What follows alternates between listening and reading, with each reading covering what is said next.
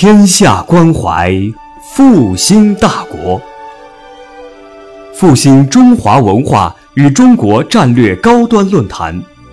复兴论坛是由兴业全球基金与复旦大学共同发起，兴业全球基金主办的一项高端文化论坛。复兴论坛致力于中华文化的探索，关注中国复兴的每一步。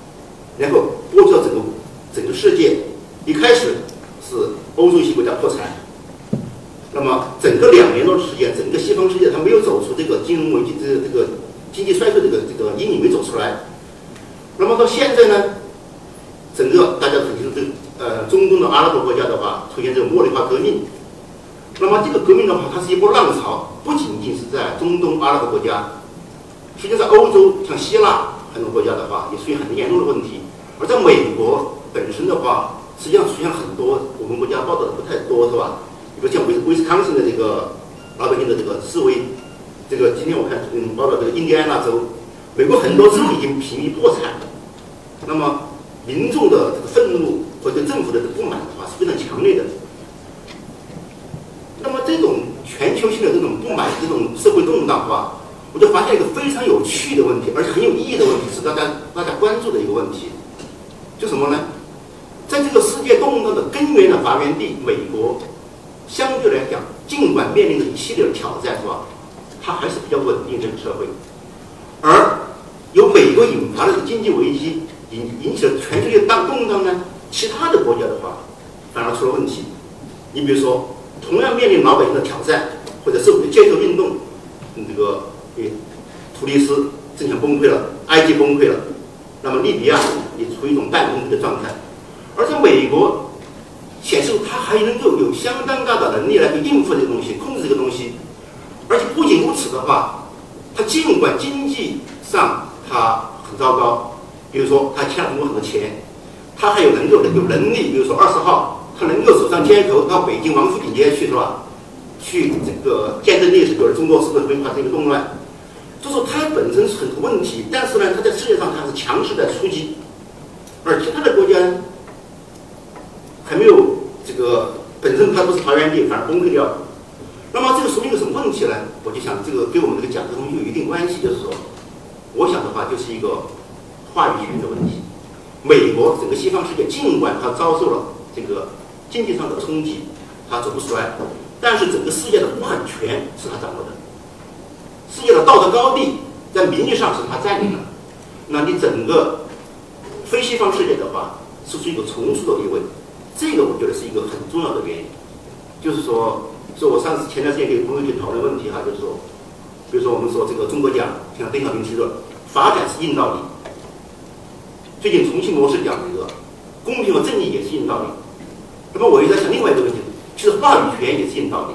你没有话语权，你在世界上是弱势的。不管你的经济再发达，你的政治再稳定，但是在国际上没有话语权的话，你这个国家你实际上是不稳定的，或者我们说中国模式是不完整的，如果没有一个话语权。所以我就着重讲讲这个这个，呃，那么我们现在讨论这个中国模式是吧？实际上就是要解决这个问题。那么《中国的这本书呢，这个是写于两年以前。当时这本书呢不是专门讲中国模式，但是呢是要回答一个问题，就是一个国家哈，我们改革三十三十年以后，要一个理论体系。这个理论体系的话，我觉得是说始终没建立起来。这个理论体系简单的说来的话也很简单，就是我们说。就是说，要把中国共产党它主党以来的这个三个三十年，把这个三个阶段把它这个圈化圆，就是说，它是一个一以贯之的、有内在逻辑联系的这么一个历史阶段。但是呢，我呃，我感觉到哈，至少从华文媒体上来看的话，出的书籍来讲，我们国家的理论界并没有把这个东西讲清楚。一个是从一九一九年到一九四九年，我们讲新民新民主主义革命。一个是从四九年到一九七九年，一个从七九年到现在。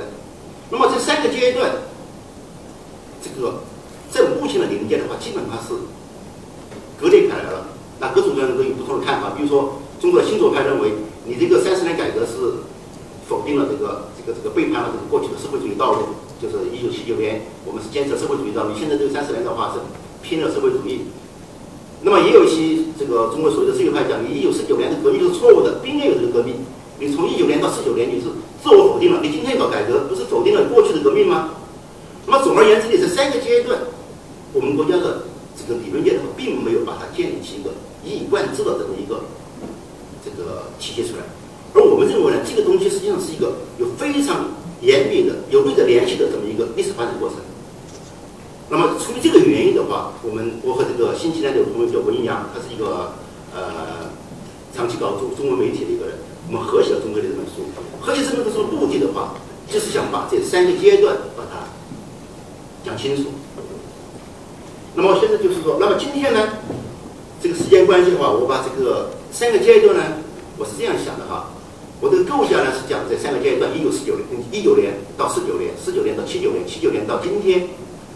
但是呢，重点呢是放在一九一九年到一九四九年，这是一个重点。一个再有的一九七九年到今天，那么其中的四九年到七九年呢，因为这个部分的话，相对时间比较少的话，那么我觉得现实意义的话，相对来讲呢，第一个阶段和第三个阶段是比较重要，就是说中间这个阶段，我就基本上讲几点。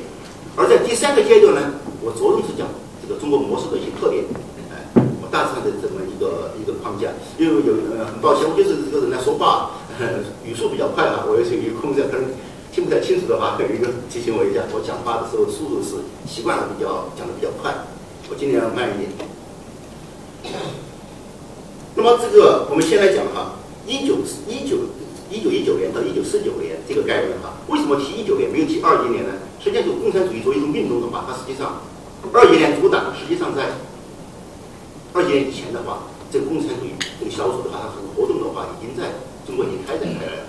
所以我们这个为方便起见的话，是一九年到四九年。那么这么一个阶段，怎么理解它啊？那么我简单的讲的话，这个阶段是用共和的形式重建了重建了中国的中央集权，这是我们在这个书里提出一个很重要的概念：以共和的形式重建中央集权。然后呢，再以中央集权的国家形式呢，完成了中国的现代的民族建国。这是两个比较重要的概念，就是说，呃，对理解这一段的历史。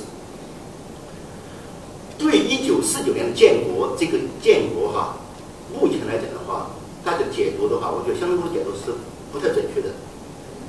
在西方来讲，当然说认为十九年的建国是这个共产主义在苏俄的支持下面在中国成功了，好像是这个整个这个。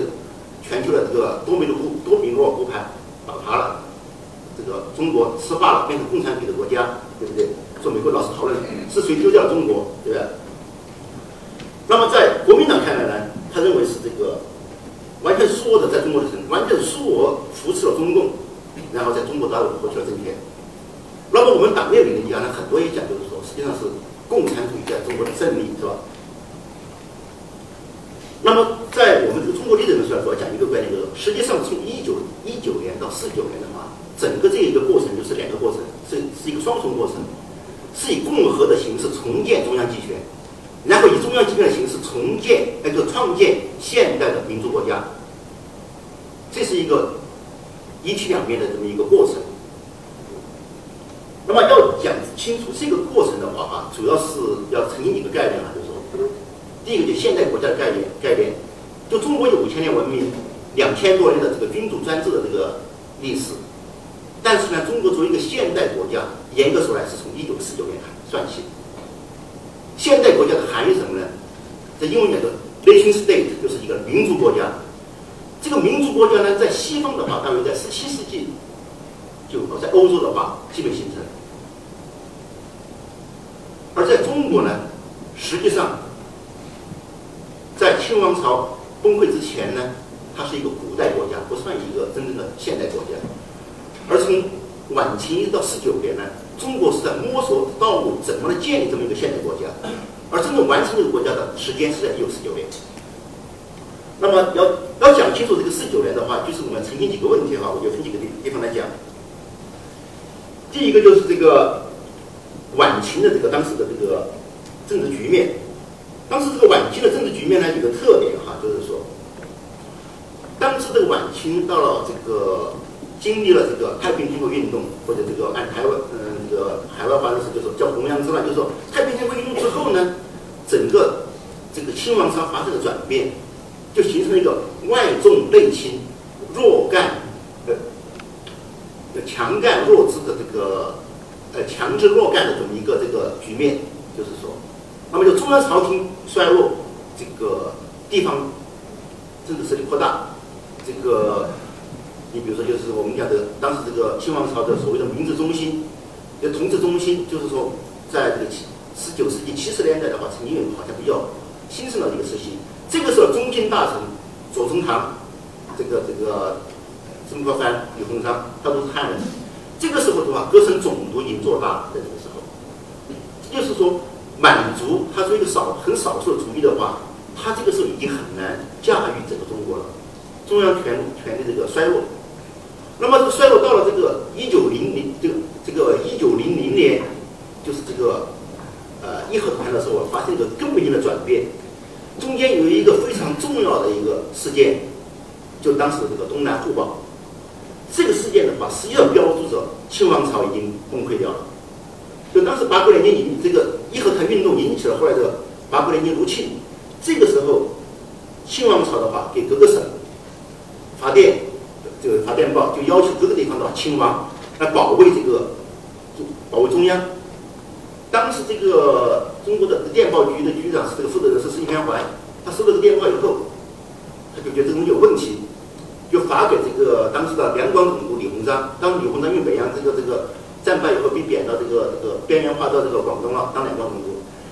李鸿章看这个这个慈禧太后这个要是各个省去拱卫北京的这个密电以后，他不愿意卷卷入是吧？他拒绝了，然后找个理由说这个结果是假的，我不承认。然后不发兵，然后这个时候，英国和其他国家就串通这个李鸿章，然后两江总督，这个这个湖广总督等等，就搞了一个东南互保，就说你八国联军进来，我们不管，跟我没关系；你去打北京，跟我没关系的，我们不介入，你也不要打我们。这样子的话，就说整个英国八国联军搞个分化，就是说你的地方军队不要介入，不要去保卫这个中国的这个中央政权，那我也我也不打你。这样子的话，就说东南互保，最后就波及了大约这个南方的东南方面，这个有七八个省。这七百个省实际上就已经完全脱离了中央。这个时候，那么在这种情况下，就说我们说中清王朝，它这个作为一个国家的话，它已经从某种意义上已经失了，它没有什么，就是说没有什么这个对内的主权的话，已经不完整了。这个时候，所以说整个辛亥革命，我就回答这个问题。所以说后来一九一一年爆发了辛亥革命的话。它有一个非常明显的特征，它和其他的国家不一样，与革命不一样。辛亥革命呢，严格说它不是一个下层社会推翻上层社会，也不是一种新的经济政治制度取代旧的制度，它是一个各个省向中央宣布独立的这么一个革命发生的。从这个四川的这保路同志会开始，引发到武昌，然后全国各个省通电，说我脱离中央。我自己是独立的，做整个辛亥革命它导致了一个什么？整个中国的这个崩溃，中国垮掉了，没有什么有完整的国家了。然后呢，这个时候呢，虽然民国建立起来了，这个民国的话哈、从这个一九一一年一直到二十年代的话，这个民国实际上是一个形式，它不是一个真正的国家。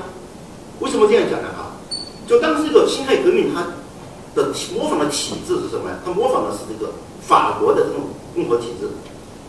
那么这个共和没有皇帝了这是一个。第二个呢法国也是一个中央集权的国家名义上也是有行省中国当时有二十八个行省就是有各个省是吧？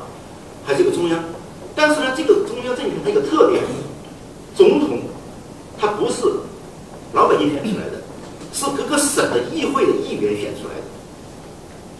那么就是说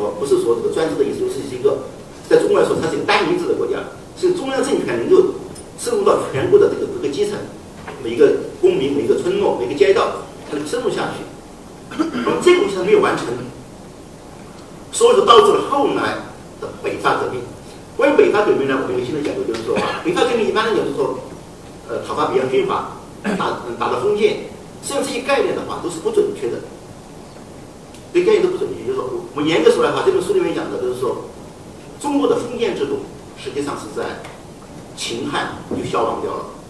中国的封建制度是严格说来，它是在春秋战国时它鼎盛期，到了秦汉就被中央集权这个这个制度取消掉了。那么，这个北伐是要解决一个什么问题呢？北伐解决就是一个问题，就中国的统一问题。北伐宣言里面讲了两点。毛，两点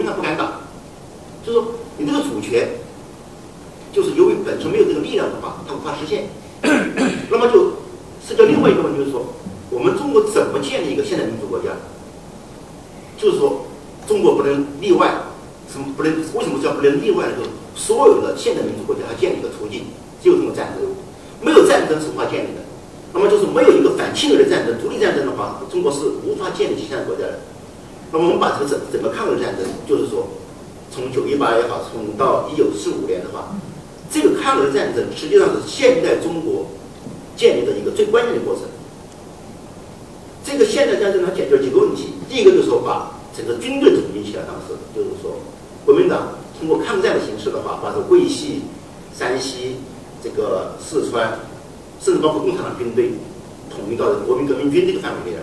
在形式上面，他统一了军队，然后呢，把国家的这个这个权力的话，通过抗战的名义的话，把它统一起来了，这是一个。第二个呢，通过抗战呢，中国获得国际社会的承认。辛亥革命以后，中国严格上并没有获得这个国际上的承认。这个五这个巴黎运这个这个巴黎和会就看得出来，是吧？五四运动就是根本就没有把中国当成一个国家。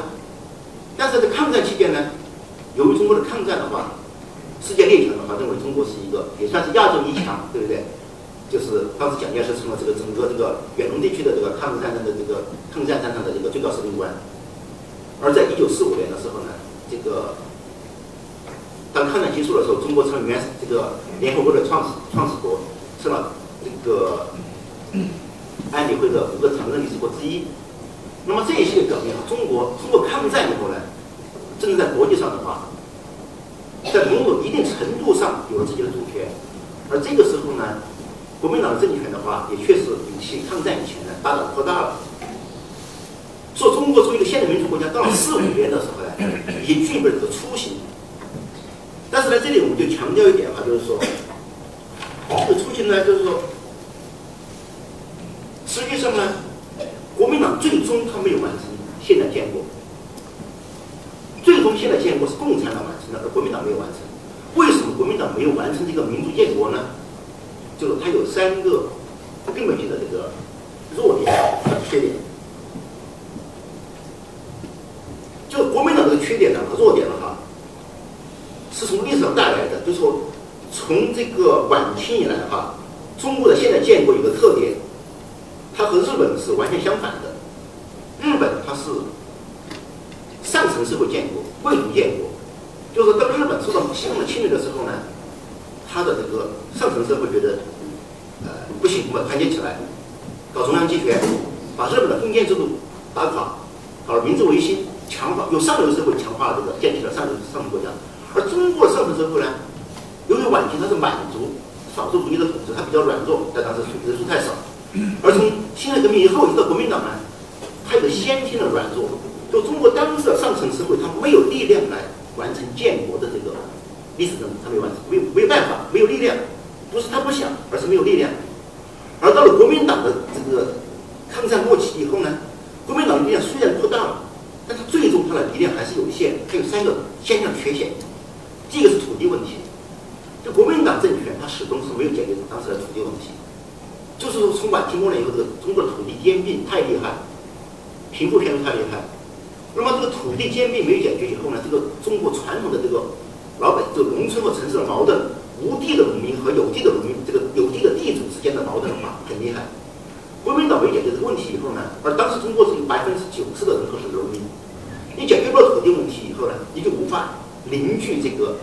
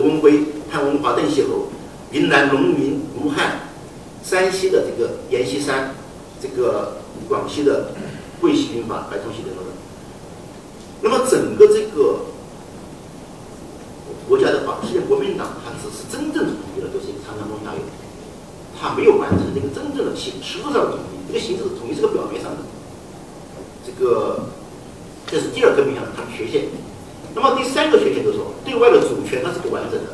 尽管你是联合国的这个安理会的这个成员之一，好像我是这个中国叫五强之一，但你到四九年的时候，英国的军舰、炮舰都还在中国的内河长江里面航行，你这个国家的主权是不完整的，对不对？一个有完整主权的国家是不可能允许任何一个国家的军舰在我们自己的河里面开，对不对？那中国呃这个人民解放军过长江的时候，不是把这个。金号机沉，呃，打伤了嘛，打呃呃打坏掉，对不对？当时整个长江上面很多都拥有军军舰，这国民党这个点就是说，你这个问题不解决的话，你对这个政权它缺乏一个合法性，老百姓就觉得你不能够保持我的国家独立，你你没有国家主权，他对这个国家的话，他对对这个政权的话，他有一个这个这个不信任，说这三个原因导致了这个国民党在给共产党在最后。这个解决这个由谁来建国这个问题上面，最后是共产党取得了成功。所以这个就是我们说从这个一九这个从这个一九一九年到一九四九年哈，这个期间，他这个为什么说这个由共产党建国，这是一个历史过程。说这个过程呢，我就是说我们讲强调一个比较重要的一点，就是说这个过程实际上它是以一个。有中央这个以重以共和的形式重建这个中央集权的形式，就是说过去共和中国是中央集权国家，但在一九一一年以前呢，它是军组织的中央集权国家，而在十九年呢，它建立的是以共和形式建立起来的一个单一制国家或者叫中央集权国家。在这种，单一制和中央集权是一个含义，就是说，然后呢，同时呢，这个期间它建立起了一个这个所谓的这个民族呃中华民族建国的问题。这是我们讲的这个第一个阶段，就是说，那么这个问题的话是说，那么我们想说明一个问什么问题，就是说，实际上，共产主义这个理论，我们说十月革命一声炮响给中国送来共产主义是吧？送来社会主义这个理论，实际上它是一个什么呢？我们中中国的这个一些社会精英当时借用了共产主义这个理论来完成了中国的建国。那么在这个问题上面。意识形态是第二位的，而民族建国是第一位的，这中间一个主次之分。所以说不能够简单的把四九年的建国看成是共产主义在中国取得了胜利。这一点的话，我想有两个比较明显的标志可以说明这个问题，就是说，第一个是在这个四九年前夕，毛泽东在回答这个英国路透社记者这个甘贝尔的一个答记者问里面讲一段话，就甘贝尔说：“你是一个比较温和的这个。”共产主义者，那毛泽东怎么回答？他说，我他说我首先是一个中国人，其次才是一个共产主义，才是一个共产主义者。我的最终的使命是要国富民强。那就是说明这个共产党这个党，它是从西方引进这个这个拿来这个马克思主义这个东西，但是呢，它的根本性的任务呢，它是要解决建国的问题。那么这中间是就是说有一个这个。本质上的这个有个主次之分的，所以说，到了一九四九年，中国建国的时候呢，它和当年这个井冈山的情况已经发生根本性的改变。就共产党经过一系列摸索的话，它也调整了这个政策。在井冈山的时候，他搞的是苏维埃共和国，然后还有这个这个，当时发的是钞票的话，都是印了列宁列宁的头像，对不对？叫苏维埃中华苏维埃共和国。但是后来发现路是不通的。中国不能够作为共产主义在中国这个支部来活动中国是独立的。说在延安期间中国就已经摆脱了这个和共产国际的关系。说在十九年他宣布了中华人民共和国成立了而不是中华苏维埃共和国成立了。说这个东西就是说在我们看来实际上就是说民族主义民族建国是十九年建国的本质。而共产主义不过是我们用来的一个工一个理论工具。这是我们的第一个这个解读就是说第一个阶段是吧？就一九一九年到一九四九年。那么从一九四九年到七九年呢，哈，这个阶段呢，呃，我就讲比较简短一点啊，因为这个部分呢讲的人比较多。那么在这个阶段呢，我们确实走了很多弯路，这个搞了很多乌托邦是吧？这个大跃进的时候对吧？确实也是走了很多弯路，付出很多代价。那么这个时候呢，在前三十年，中国建的前三十年，老百姓的生活水平呢，确实是提是有提高，但是呢，确实还是很多问题。特别和后十年、三十年比的话。这个发展速度是太大，实在是太大。你中国很多人是在七九年的时候可能还吃不饱饭，对不对？那么城市里面都定量供应是吧？一个人可能城市里面只有半斤肉。那么对这个事情呢，呃，其他的问题不用多讲，因为讲的人很多。就说这个时候我们采就苏联的这个计划经济体制有很多问题是吧？但是这个时候我们想补充补充一点，就是大家比较忽略的一个问题。就说这个时候哈，一九四九年到七九年哈，严格说来，它不是一个真正的和平年代。中国不能简单讲从四九年到今天就是已经和平了。实际上，从一九四九年到七九年，中国实际上是处于一种准战争状态，一种战争状态，严格说是一种。那么这个战争状态有两个标志是吧？有几个有有几个根据是吧？第一个，大陆台湾的这个战争是没有结束的。这个金门炮击的话，一直到七一九这个七八年才停止炮击的，而台湾这这边炮击还要晚一点，到八零年以后才停止炮击的。而这个台湾的飞机飞到大陆来进行侦察的话，它的黑猫中队的话，持续二十年的时间，也是到七十年中期。那么现在中国和台湾实际上还是处于一种交战状态，只是没有热战没打起来，但是这个之间是个战争状态。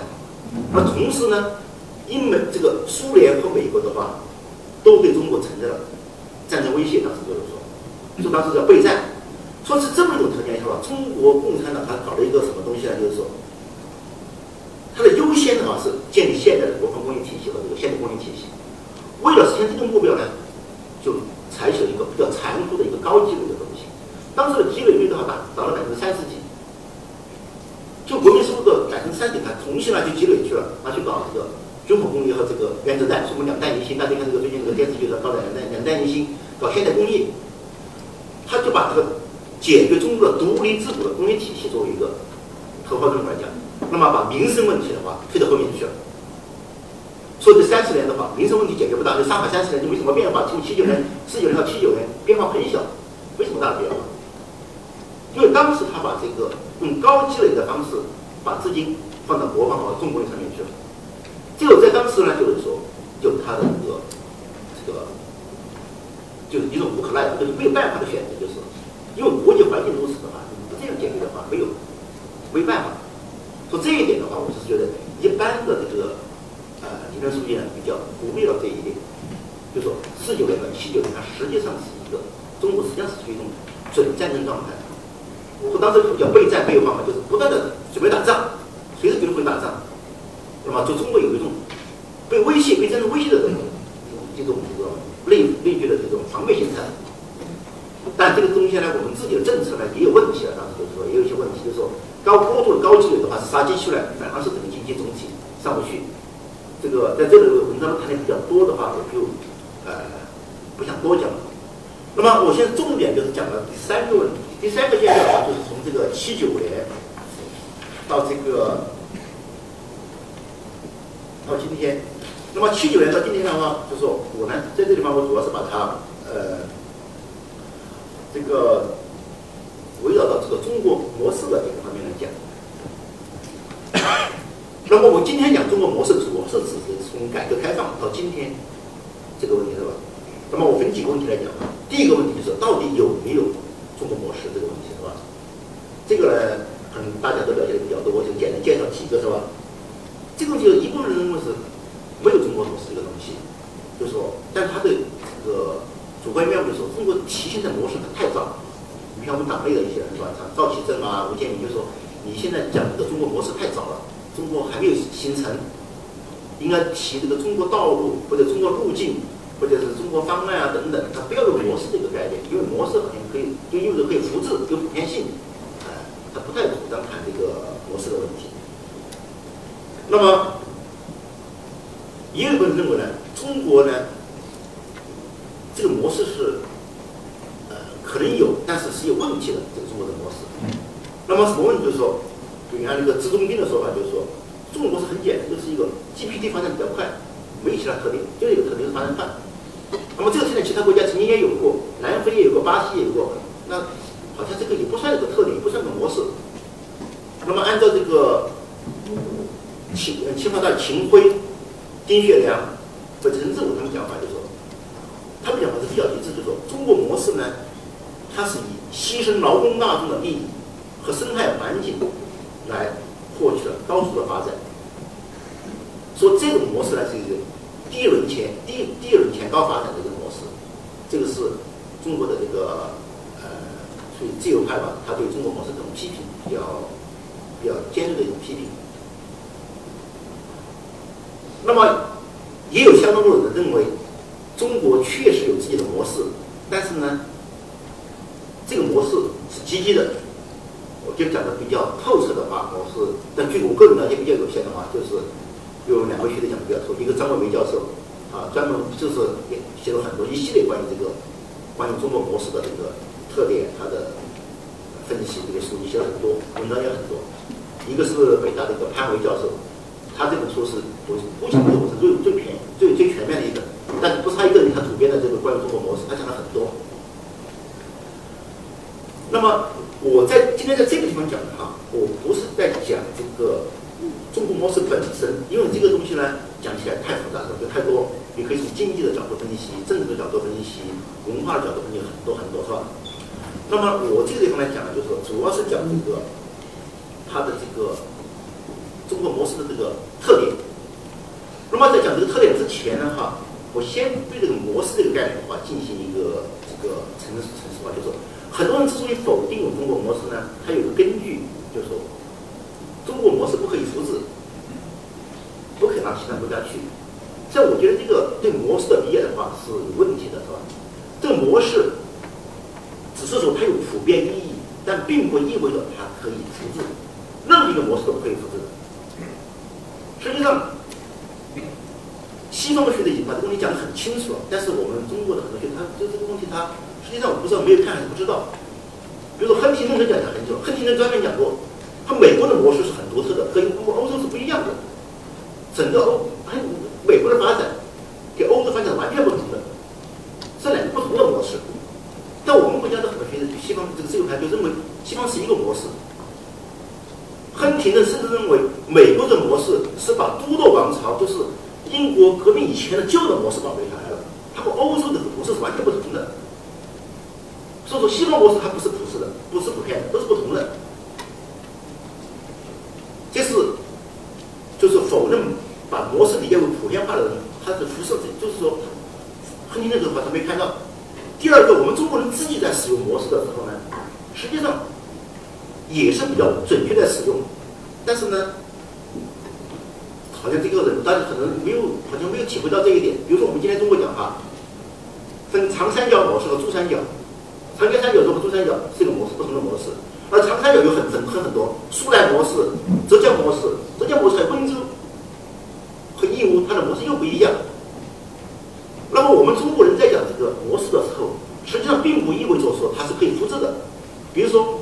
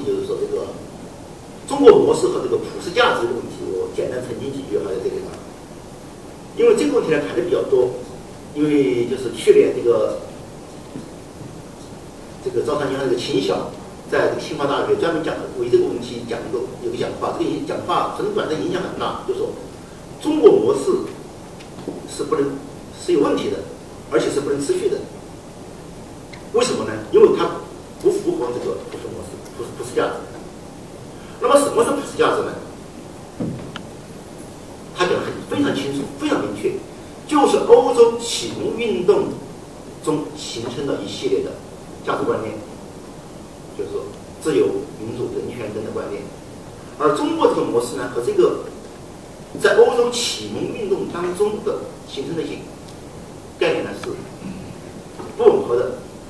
说你中国的模式不符合这个东西的话，你不能够成为模式，或者你即使这个模式是有问题的。那么我这个地方呢，就是说提两点，就是说，第一个的话，实际上秦晓这种观点，持他这种观点的中国学者里面不少，实际上是跟西方的相关的学者看法是不一致的。就说当中形成了一系列观念，实际上整个西方的话。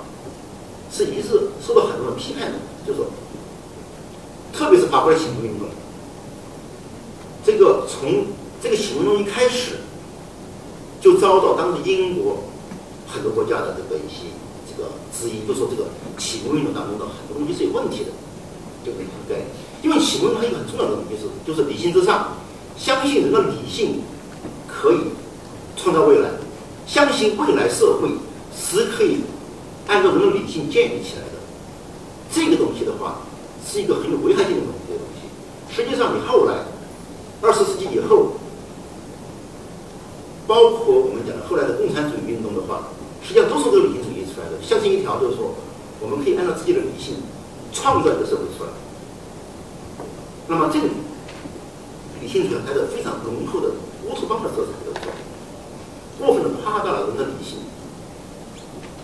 这是说，整个欧洲的保守主义的话，对这个启蒙的是批评的很厉害的，这是一点。说秦晓讲的这个东西的话，实际上是很多人是不赞同的。第二点，就是启蒙运动本身的话，也是不同的思想。你比如说像这个启蒙运动当中非常重要的一个作家卢梭，卢梭在《社会契约论》里面讲的非常清楚，他讲。世界上没有一种政府形式是适合于所有的国家的，每个国家的国家形式是不一样的，没有个普遍的模式。而卢梭就是一个启蒙学的一个最非常出名的代表。这我是感觉像秦晓他实际上他并没有读这个启蒙运动的书，也没有读这个整个思想史的这个这个西方思想史，他不了解。然后呢，只认为自由人权都是好的，所以说你不符合，那么你就不是你是这个价值是有问题的。实际上。整个启蒙运动本身它的价值性和局限性它不清楚，而启蒙本身它的概念的话，它也没有完全弄清楚。所以这一点就是说，我是说，呃，觉得它的普世价值是这个有是有问题的这个问题。那么关于这个普世价值呢，我这里呢，呃，比较简单的讲三点哈，就是讲讲讲这个，呃，就是说。西方目前讲的这个普世价值啊，实际上它不是一个现实存在的、真实存在的一个普世价值，而是一个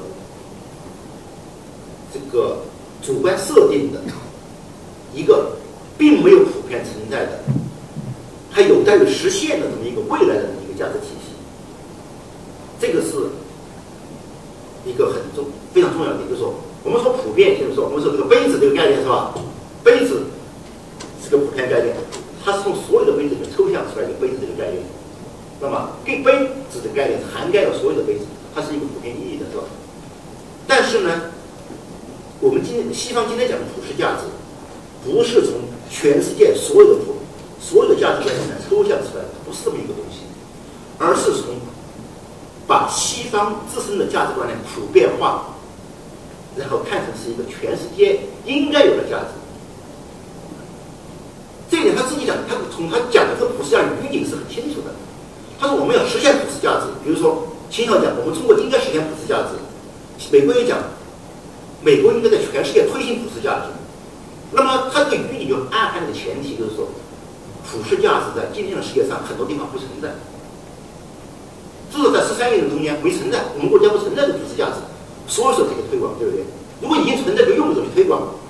那么就说明你这个普世价值是一个应然的东西，应然的东西，而不是一个实然的东西，是一个理想的追求，而不是一个现实的存在。这个概念就是说是有问题的，就是为什么？说的普世这个含义，普世价值不是一个普遍存在，而是一个理想价值。那么为什么西方国家他要用普世价值的概念，他不用理想价值，或者是说这个进步价值啊，或者换一种？价值来就是来理解，他用普世呢，这里面有个区别，这是西方它有一神教一神教的这个宗教文化传统啊。按照西方文化来讲，这个普世价值的话，它比理想价值更有利，更有一种强制性。就理想价值说，你应该追求理想价值了，你应该去追求它。那普世价值呢？普世价值是讲普天之外，概莫人外。你不能够例外，你必须是一个价值。我是普世的，你不能违背的这种精神。那理想呢？你可以追求理想，可以不追求理想。而普世是说，你不能够违背，你必须追求，你不追求是不行的。它带有强制性的东西，是跟用普世价值的概念。这个给欧洲哈传统的它的一神论的这个宗教，也是这个这个语言化的这个有这个一个特点。所以第一点，我就承认这个普世价值。这是一点。第二点就是说，我们说这个西方自己在全世界推行普世价值是吧？但是呢，整个西方现代文明，它实际上是在否定普世价值基础之上建立起来的。这一点还是我觉得很少有人看到这一点。整个西方从中世纪到近代到现代，它这个思想发展过程的话，是一个否定普世价值的这么一个历史进程，是一个进步过程。那么怎么讲这一点？就是说，西方近代它的特点是个体主义，强调个别，否定一般；而在中世纪呢，在古希腊它是这个一般大于个别，就是说一般比是统筹大家的。在中世纪，上帝的概念是绝对的、普遍的，放之四二，就是是全人类的上帝，上帝是普遍的、绝对的、完美的；而罗马的教会呢，是世界的，是对全人类都应该是有效的。它整个中世纪是这么一个普遍主义占绝对统治地位的这么一个这个社会意识形态，而西方文明近代的一个特点就挑战这个普世主义，挑战这个绝对权威。它是两个挑战，一个从哲学上挑战，哲学上就是说通过中世纪的唯命论，通过近代的经验主义挑战这个哲学上的绝对主义，就只有一般，只有个别，没有一般，一般是假的。虚假的、空虚的，不存在有一般的东西。按照经验唯名论和经验论，它没有一般的东西，不真实的一般。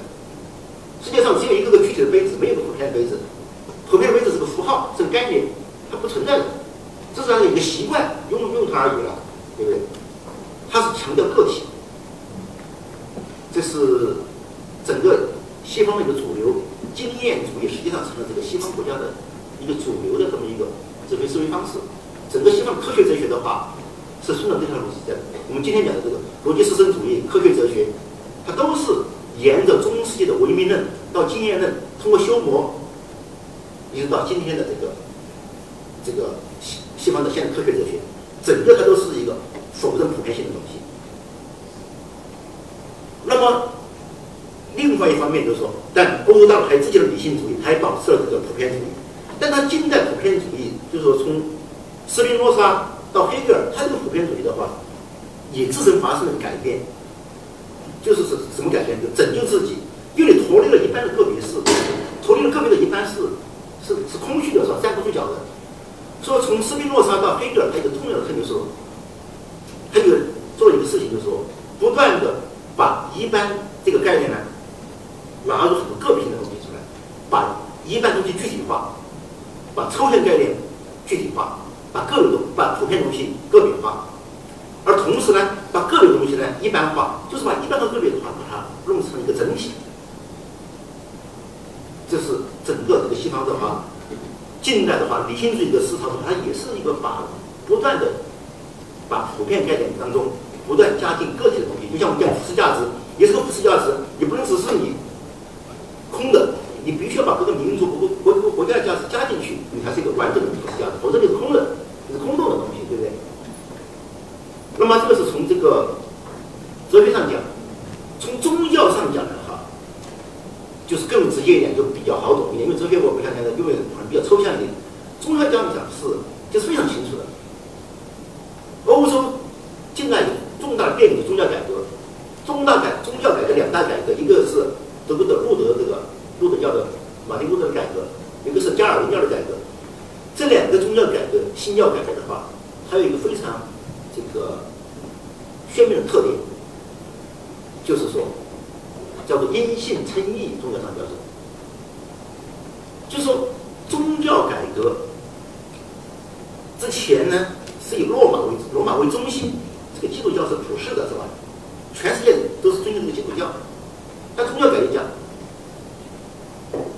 我们不否定上帝，上帝是普遍的，圣经也不否定它是普遍的，但是呢？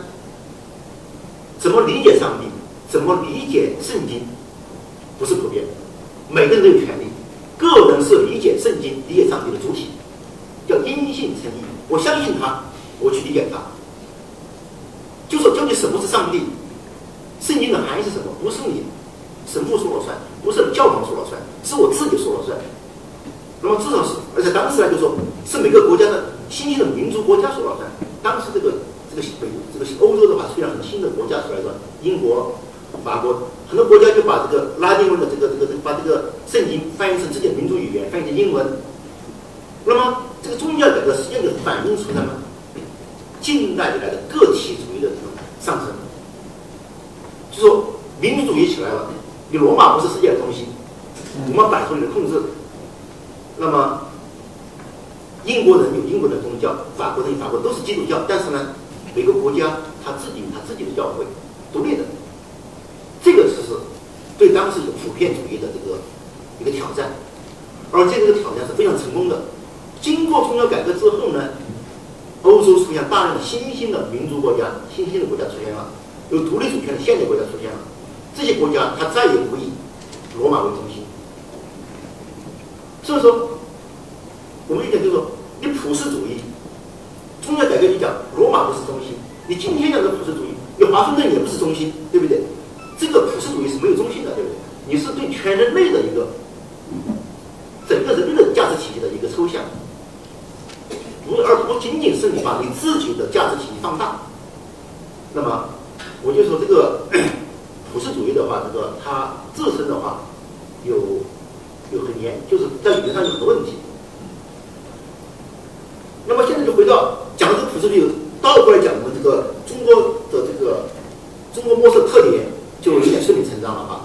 中国模式有三个特点，第一个特点吧，我讲就是说，是方法论意义上的，或者或者哲学意义上的，就以我为主，兼收并蓄，以我以自己为主，兼收并蓄，把一切有利于自己的发展的意志的文明、外部的文明，把它变成自己本质文化的一个部分。这是中国模式的一个最根本的东西，但这个东西是有传统的。中国两千多年以来，就是说，就是一直有这个兼容并包的这么一个能力。所以，由于这个原因这个概念为什么很重要呢？因为整个我们这本书啊，《中国历》这本书，就是围绕这个东西展开的。大家看到，就是说，么用中国力这个概念？大家肯定是觉得比较奇怪。这个概念确实也是。有的人觉得不太好理解哈，而且这个中文“中国力”这个词，呃，以前没有是吧？就是为什么用“中国力”这个词？我解释一下就很清楚了。跟刚才我讲的这个普世价值有很大关系。而且为什么英文要用这个 “civilization” 而不用 “civilization”？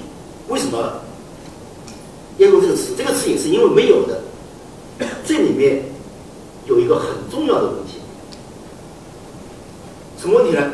就是我们对这个西方化的理解，因为我们要讲一个中国，比如说我们说中国化啊和西方化这两个概念在中国里面存在的，就是中国化或者西方化，就全盘西化这个话哈，很多人在使用这两个概念哈，中国化和西方化，大家可能比较粗心，但大家仔细看这两个概念的含义哈内涵是完全相反的这个概念。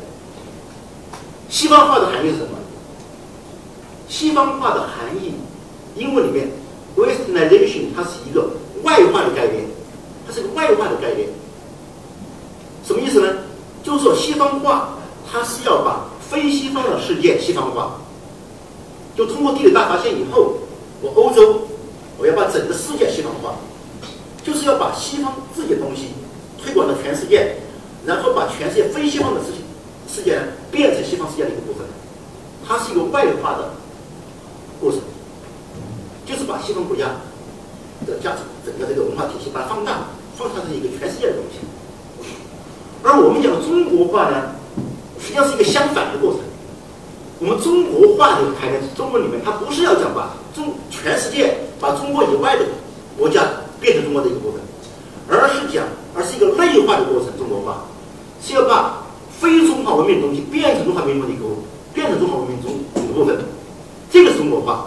比如说，要把马克思主义中国化，就是把马克思主义的普遍真理和中国这个具体实践相结合。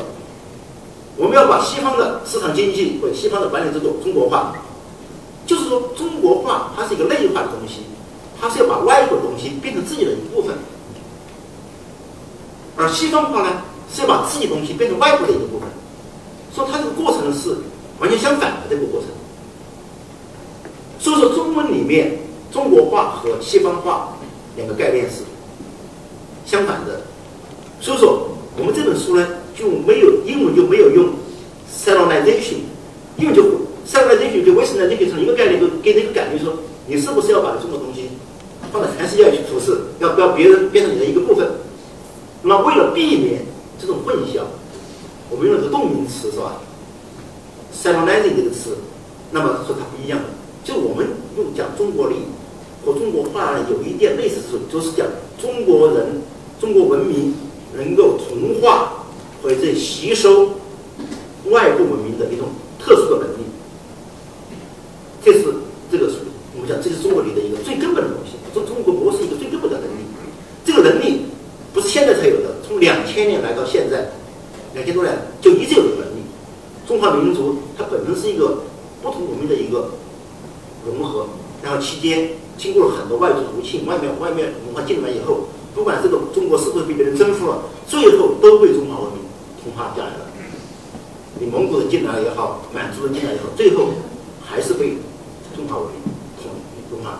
那么这个能力的话，是中国就这个中国模式一个最大的特点。就世界上所有的文明，它都有学习外来文化的能力，都有，跟日本也有，它也会学。但是呢，它和中国这种能力是不同的。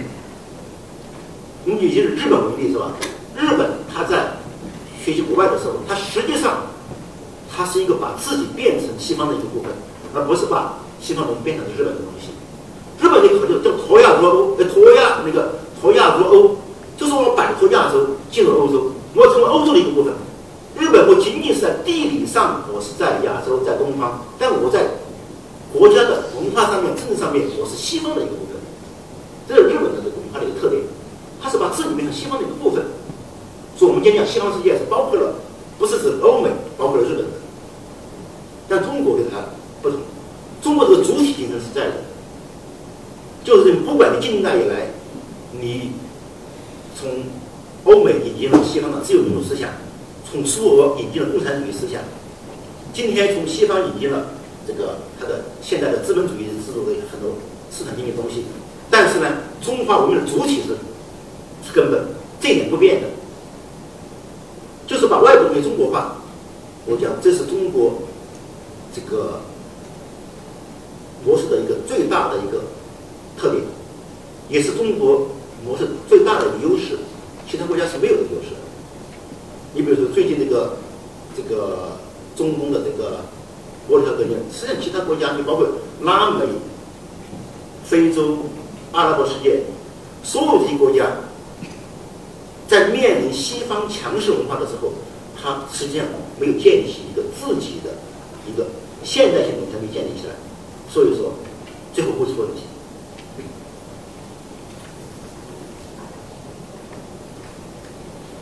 那么中国这个特点哈，呃，我再补充一点，就是为什么是说它特别重要呢？其实当当还有一点，这个张维教授也提出一个很重要的观点，就是说他中国是一个唯一的一个文明型国家，我是很赞同这个说法，文明型就是说，那么这里我补充一点，就是文明型呢，其实有。重要一点，中华文明哈，它不是一个简单是一个国家，它突破了一个国家的范围。什么意思？就是说，我们讲这个中华文明哈，不是说就是中国的文明。那么什么意思哈？就中华文明，它给我们讲古代的古希腊文明、古罗马文明，是一个层面上的这个这个两河两河流，埃及文明是一个一个一个一个层次的东西。这希腊文明，它不是指那个某一个，不是指雅典，也不只是指斯巴达。而是指整个希腊文化圈的一个文明，这文化它是一个文化圈，而中华文明的话，它实际上是一个文化圈，它影响的话不仅仅是这个中国，也包括这个新加坡，就受这个东亚影响的这个文化圈的话，说这个意思，它是一个原初性的文明，它和西方文明不一样，它是原初性的，就最终它是从原始社会到今天的话，它这个历史是没有中断的，它和这个西方是不一样的。西方比古希腊有文明是吧？但是古希腊文明和今天的文明是中断了的。你日耳曼文明进去以后是没有了，就就就就就取代过去的，完全就是没有了，没有。它中间一个断代，而中国是没有中断的。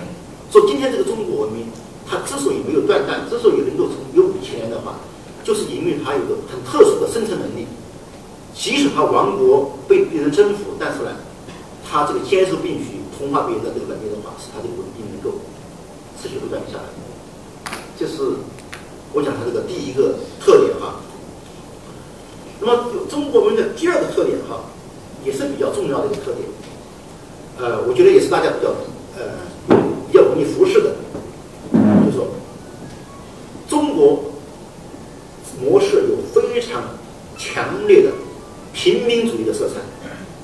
平民主义的色彩。这我们我要提这个观点哈，可能很多人就是说。呃，不一定赞同，就是说，中国的传统是什么传统？我先讲，就是说，中国的传统不是封建主义。中国长期讲过的是，中国有漫长封建主义传。中国政治文化的特点是缺乏封建政治文化传统。中国是没有封建政治政治文化传统。中国是一个缺乏封建文化的国家。这个是一点啊。为什么缺乏封建文化呢？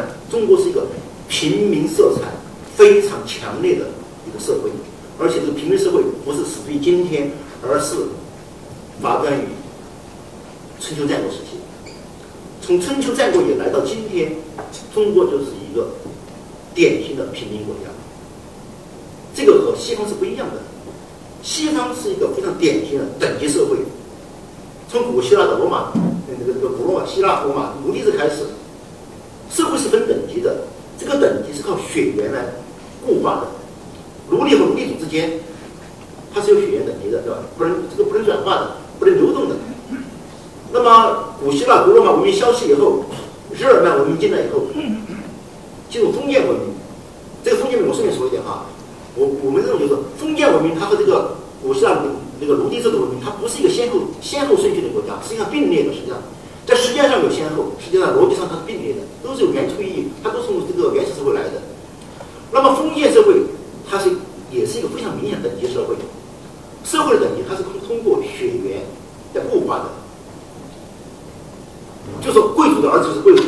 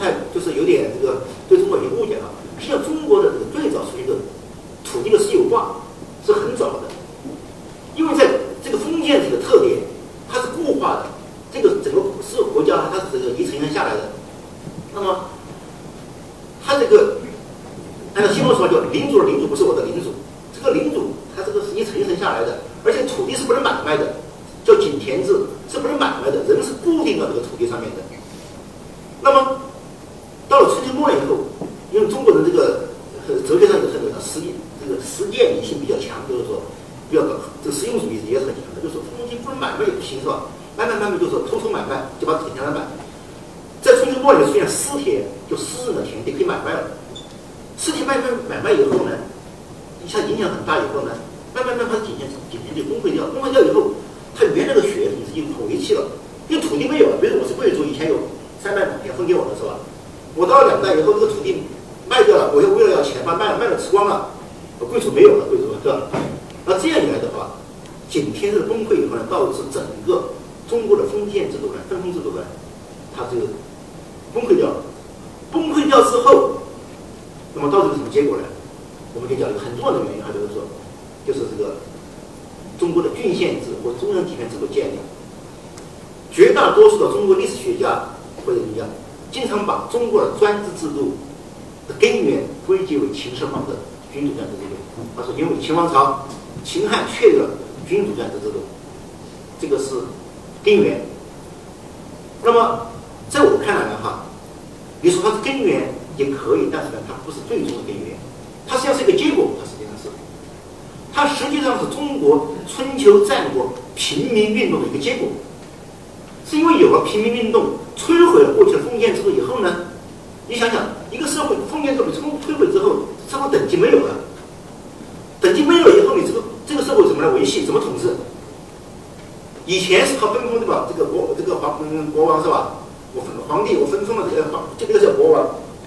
我分封了这个天子，我分封了这个共和国是九等级下一层一层管理。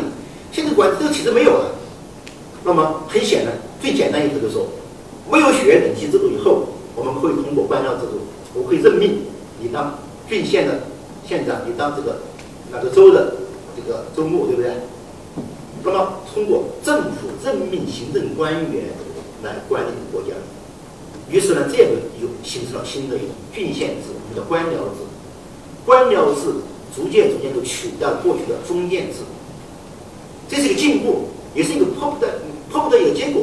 你没有这个，这个社会就成了无政府状态。一个社会总是要有系统，对不对？那么这个官僚化在当时世界上是很先进的，这个是。中国最早进入了这个官僚化的社会，那么这个官僚化的社会以后，它有特点，就是平民主义。为什么呢？就各级官吏，它不是通过血缘来的，是通过能力考核来的。就是说，底层社会的人和上层社会的人，它是流动的，它不是封闭的。那么这个制度呢，到了经过很多反复，对不对？汉汉代有些反复，到了这个。隋代的时候，有一个很大的创造，彻底巩固了这个制度，就是我们讲科举制度。有了科举制度以后呢，完全成功的解决了中国社会人才的流动。就说我今天是一介平民是吧？我十年寒窗我考了中了举了，我就可能成为政府官员。那么很多宰相可能以前是平民出身。那么在中国社会，它这个上下流动的这个东西是畅通的。它和这个奴隶制、封建制是不一样的。奴隶封建制是世袭的，这个，那么这个东西的话，在整个中国文化里面就形成平民观念很强烈的。中国人平等观念是非常强烈的，远远超过西方国家。这个我自己心有深有体会，在国外感觉就是说，中国的平民意识是非常重的，不像中这个西方西方国家是尊卑之间，日本的尊卑之间它是很重的，它是它的上级，它的这个，它是一种很天生的一种，它是内心遵从这个这个这个这个服从的这种东西。中国人是，他服从性是比较差的，中国人服从性是，哎，就是说，因为他这个平等意识很强强烈，这个跟中国两千年来这个科技文化有关系。日本之所以它没有形成这种这个封建制很长，日本的封建制一直到明治维新才结束，它之所以这个时候才结束，就是因为它缺乏科举制度，没有科举制度，它没有办法稳定中央集权。他搞过学过唐朝的中央集权，但失败了，就是没有因为科举制。说中国的科举制度，它强化中国社会的这个平民意识，就是我们看刚才讲的“十年寒窗一举成名”，对吧？中国这种话很多，对吧？帝王将相民有宠乎，对不对？彼可取而代之。中国人认为的东西是人，他是没有这个贵贱的天生，就在皇帝之下，大家是平等的。宰相和平民实际上之间没有不可逾越的鸿沟。宰相犯了罪，那么也可贬为平民，所以他是之间不像西方社会这么等级森严。那么这种强大的平民主义传统呢？它对后对中国什么影对这个中国模式有什么影响呢？我觉得影响是很大的，就是中国社会发展的动力啊很强。中国是是历史上一个特点，只要是和平安定，中国的经济一定是高速发展，一定高速发展，谁都阻拦不了。因为中国人非常强烈的这个竞争心态很强的，他的平民意识很强，就是说，所谓平民意识很强什么意思呢？就是说我今天看见你有钱。我就很不甘心，我一定要给你一样有钱，这中国人的普遍心态。呃，中国人说他变成你是攀比心理，你见你你开个你开个宝马，我要开个宝马是吧？你住多大房子，我要住多大房子，他攀比心理很强。这攀比心理背后实际上是一种，我要跟你持持平。那么这种精神的话，是我们说话，它是一个一方面，它是一个非常积极的一个强大的动力。这个我自己是。从我亲身经历，我深有体会哈。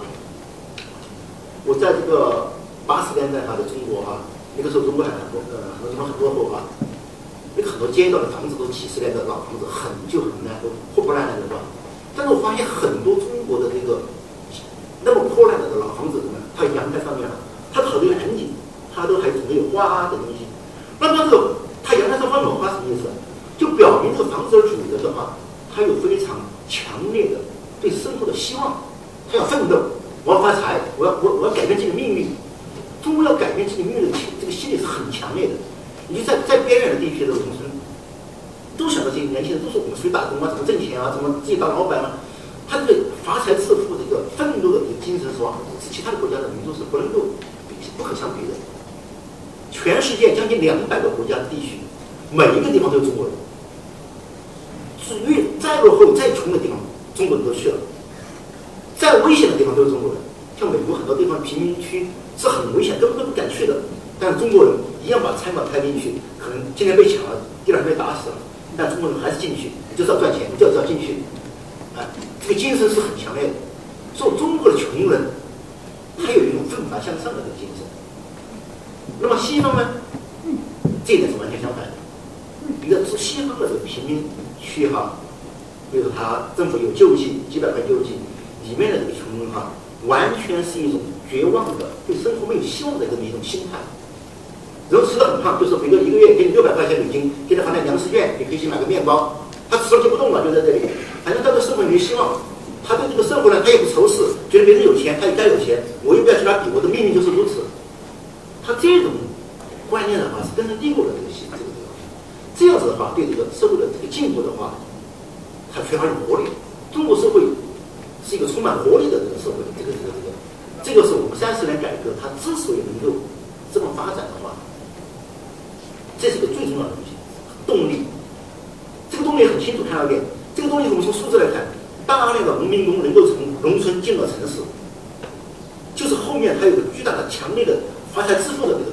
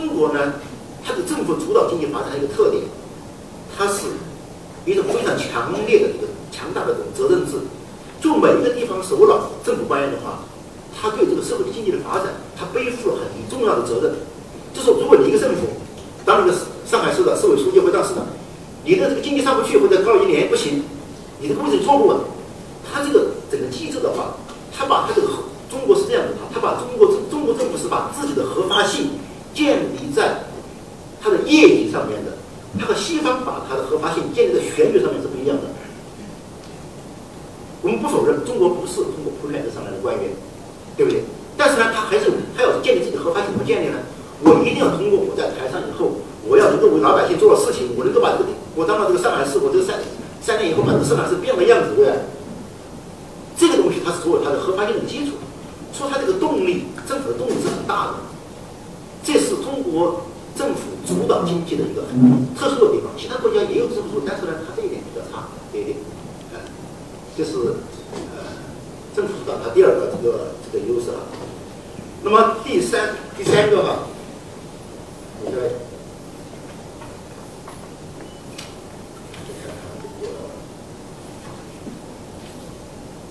哦，就是第三个就是就是我刚才讲三点就讲过了，我我很老印象。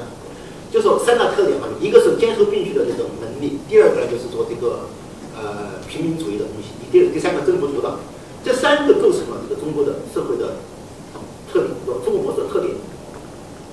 而这个特点呢，特别是第一点呢，我个人认为它是普遍意义的。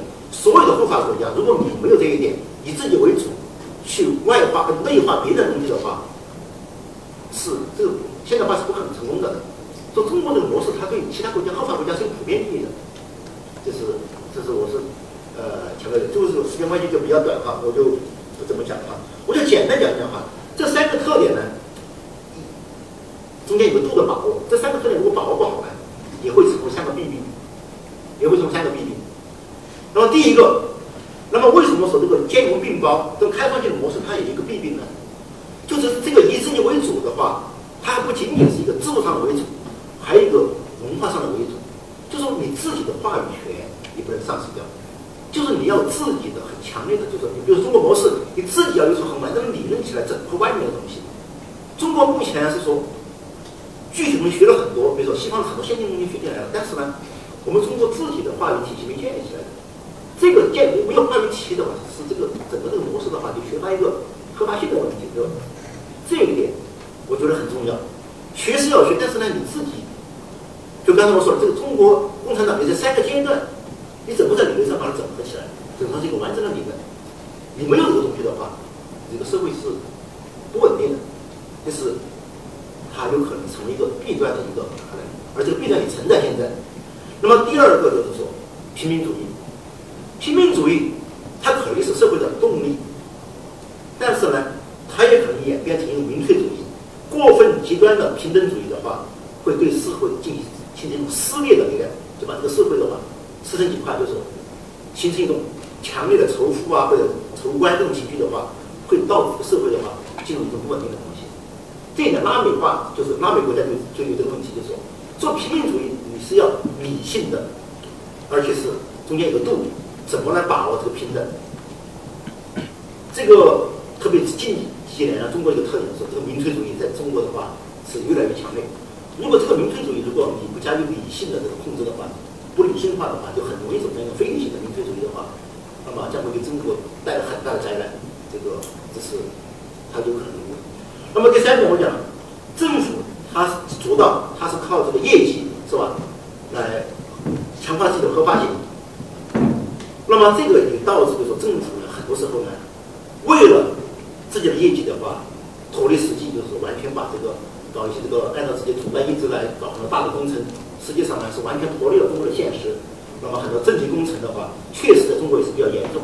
所以说，对政府的主导行为，民间舆论怎么控制它，这也是一个这个很重要的话题。就是说，这个东西搞不好的话，也可能就是说，让地方官员的话，他各方成长的话，完全就脱离了这个经济发展事完全把这个发展经济变成了个人仕途的一个这个筹码，这样呢，会导致中国的这个模式的话出现很多问题。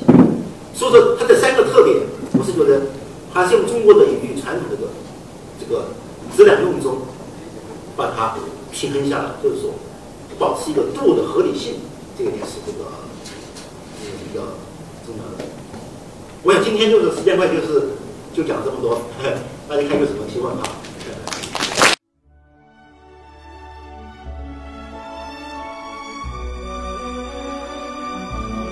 感谢聆听本期复兴论坛。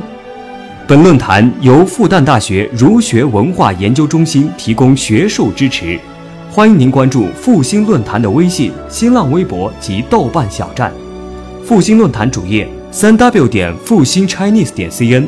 我们将向您推送更全面的资讯及更优质的论坛。